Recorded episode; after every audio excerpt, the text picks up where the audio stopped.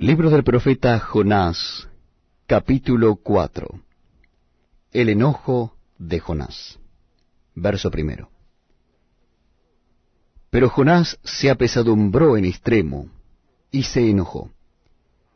Y oró a Jehová y dijo, Ahora, oh Jehová, ¿no es esto lo que yo decía estando aún en mi tierra?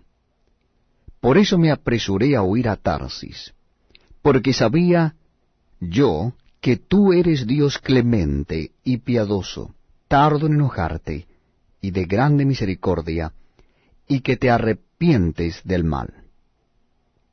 Ahora pues, oh Jehová, te ruego que me quites la vida, porque mejor me es la muerte que la vida.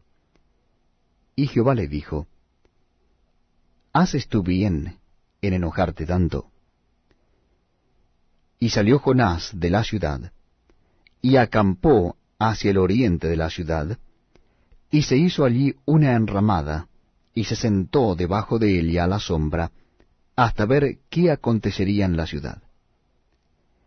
Y preparó Jehová Dios una calabacera, la cual creció sobre Jonás, para que hiciese sombra sobre su cabeza, y le librase de su malestar.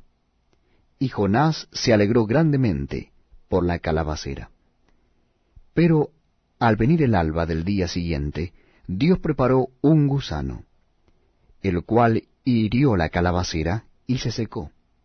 Y aconteció que al salir el sol, preparó Dios un recio viento solano, y el sol hirió a Jonás en la cabeza, y se desmayaba, y deseaba la muerte, diciendo, Mejor sería para mí la muerte que la vida.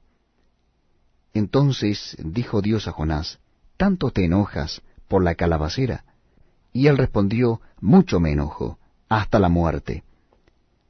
Y dijo Jehová, ¿tuviste tú lástima de la calabacera, en la cual no trabajaste, ni tú la hiciste crecer, que en espacio de una noche nació y en espacio de otra noche pereció?